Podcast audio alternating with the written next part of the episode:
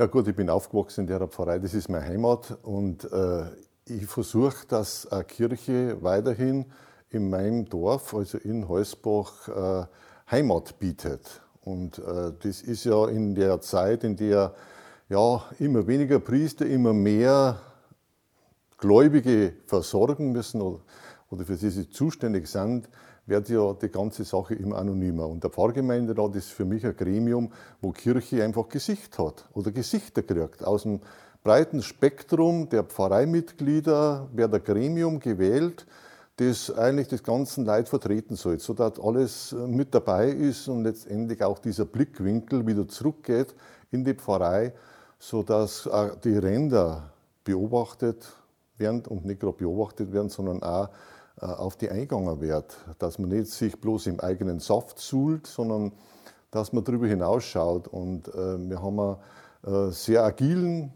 Pfarrgemeinderat, der gerade in dieser schwierigen Zeit der Pandemie gelernt hat, eigenständig zu arbeiten. Also dort, wo Seelsorge notwendig war, haben wir mit unseren Kräften versucht, das aufrechtzuerhalten.